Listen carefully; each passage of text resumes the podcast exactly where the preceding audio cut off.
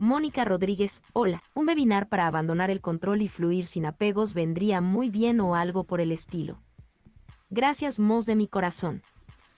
A ti, querida Mónica, claro que sí que puedo preparar un webinario para hablar de este tema, pero si quieren que sea basado en el curso de milagros, tendremos que ocupar entonces el contraste con nuestras ideas que tenemos sobre abandonar el control y fluir sin apegos.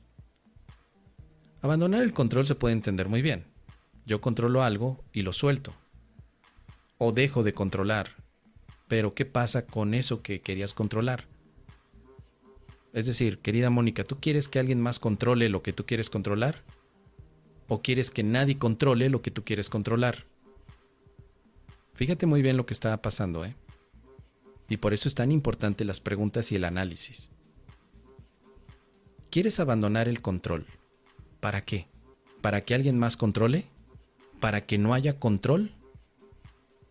¿Para qué? Porque esa es una, es una frase que hemos escuchado un montón, un montón de veces. Abandona el control, abandona el control. Pero podemos utilizar el webinario para cuestionar eso. Bueno, ¿y eso para qué?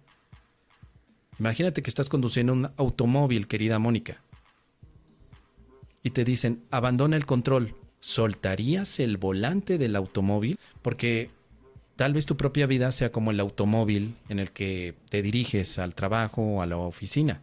¿Verdaderamente es importante abandonar el control o ceder el control? En el ejemplo del automóvil. Tal vez si tú no sabes conducir el automóvil, en lugar de abandonar el control, mejor se lo cedes a alguien que pueda conducir el automóvil. Ceder el control no es abandonarlo. Es diferente. Te cedo el control, Espíritu Santo, de mi vida. Conduce tú mi vida. En lugar de decir, suelto el control de mi vida. ¿Y quién lo lleva entonces? ¿O será necesario que, al soltar el control, confiemos en que la vida no debe de controlar nada? Es decir, ¿el control es necesario o no? Ese tipo de preguntas son las que hay que hacer constantemente para poder ver también las cosas desde otro punto de vista, porque en un curso de milagros no se enseña a abandonar el control. Hay temas en un curso de milagros que hablan de un control dirigido por alguien más, no por ti ni por tu ego. Tú tomas la decisión de ceder el control a el Espíritu Santo, no de abandonarlo. Y puede ser a lo mejor muy rebuscado estas dos palabras, control y ceder, o soltar y ceder. Pero si te pones a pensar también puede cambiar tu práctica. Cedo mi control al Espíritu Santo de esta relación. Ahora, fluir sin apegos. Volveríamos al tema, querida amiga. ¿Qué significa eso? Fluir, como en el agua, puedes fluir sin apegarte. Pero si tú no te apegas a algo, el agua te va a llevar por diferentes direcciones y pensarás que tu vida es básicamente una situación de miles de sorpresas inesperadas. Un curso de milagros tampoco te enseña a fluir sin apegos, sino que te enseña a usar una base en la que te sostienes para experimentar tu vida.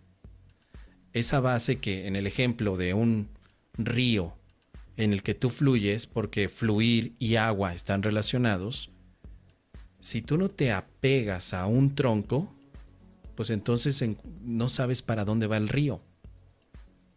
Tiene que haber un apego a un tronco. Apegar no es algo malo.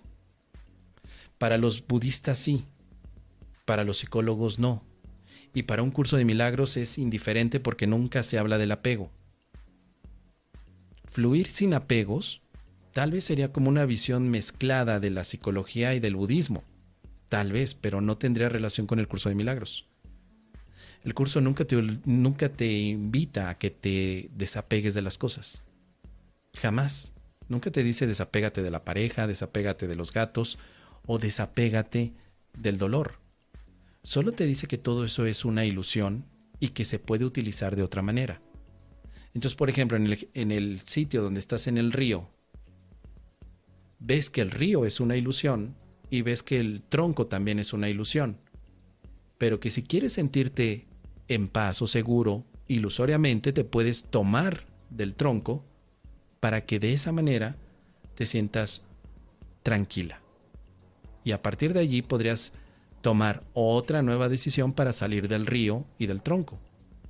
el curso de milagros no tiene problema con el apego, ni tampoco tomaría al desapego como una enseñanza.